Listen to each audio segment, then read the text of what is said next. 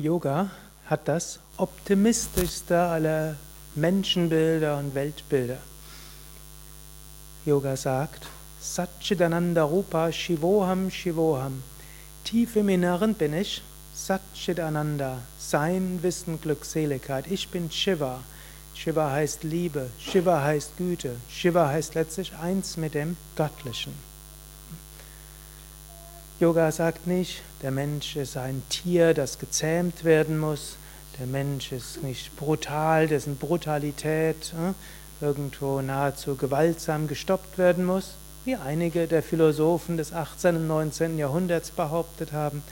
Der Mensch ist auch kein Ursünder, der schlecht von Kindheit an ist, wie bestimmte andere Theologen und Begründer bestimmter Konfessionen behauptet haben, sondern der Mensch ist tief im Inneren her eins mit dem Göttlichen.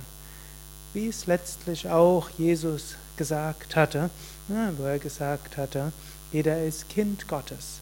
Der Men Gott hat den Menschen geschaffen nach seinem Ebenbild, nach seinem Ebenbild schuf er ihn. Wir sind tief im Inneren eins mit dem Göttlichen, ist die große Behauptung.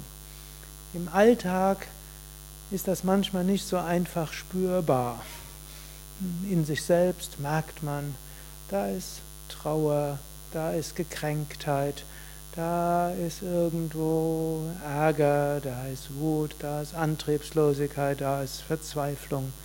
In anderen Menschen ist das vielleicht noch schwieriger sehbar.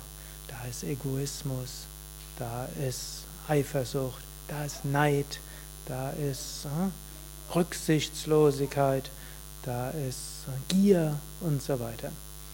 Und all das ist natürlich auch da. Zum einen können wir das sagen, das sind eben Schleier, die da sind, so wie in dem, was wir eben gesungen haben. Beseitige die Dunkelheit, die mein Herz bedeckt. wir haben, eigentlich komisch ist die Dunkelheit, eigentlich könnte man mehr sagen, den Schleier, der über dem Herzen ist. Wir nennen es auch Avidya, Unwissenheit. Und da gibt es so vieles an Identifikationen und Mögen und Nichtmögen und Gekränktheiten. All das ist irgendwo drüber. Aber es ändert nichts daran, tief im Inneren ist dies die Liebe. Tief im Inneren ist die Einheit. Tief im Inneren ist das Göttliche. Und das ist in uns und das ist in jedem anderen. Auch der schlimmste Verbrecher und vermutlich die Mehrheit von uns hat glücklicherweise nichts mit den schlimmsten der Verbrechern zu tun.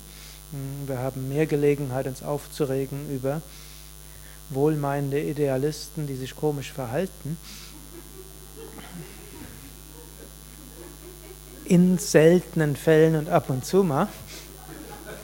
Aber selbst im größten Verbrecher wäre dieses Göttliche. Und wir können auch sagen, auch in diesen, diesen scheinbar komischen Handlungen ist letztlich auch ein Aufschrei und Bitte um Liebe. Auch dort. Menschen machen komische Dinge aus Leiden, aus Gekränktheit und so weiter. Tief im Inneren, selbst was Menschen Eigenartiges tun, kommt aus dieser tiefen Liebe, die da ist. Mindestens kann man mal aus diesem Bewusstsein heraus leben und mit einer solchen Hypothese handeln. Hm? Eben überlegen, im Inneren jeden Menschen ist das Göttliche tief im Inneren meint es jeder Mensch gut, selbst wenn zwischendurch etwas Komisches bei rauskommt. Und auch in mir selbst ist dieses Göttliche, in mir selbst ist Satchitananda, in mir selbst ist die Liebe und die Freude und alles, selbst wenn ich zwischendurch keinen Zugang dazu habe. Und dann können wir sagen, temporär, vorübergehend ist mein Zugang jetzt momentan nicht so gut. Temporär vorübergehend mag ich das im anderen gerade nicht sehen. Temporär vorübergehend mag der andere es in sich nicht sehen. Aber langfristig gesehen wird es wieder aufscheinen. Langfristig wird es spüren. In mir, in anderen und überall. Hariam Tatsache.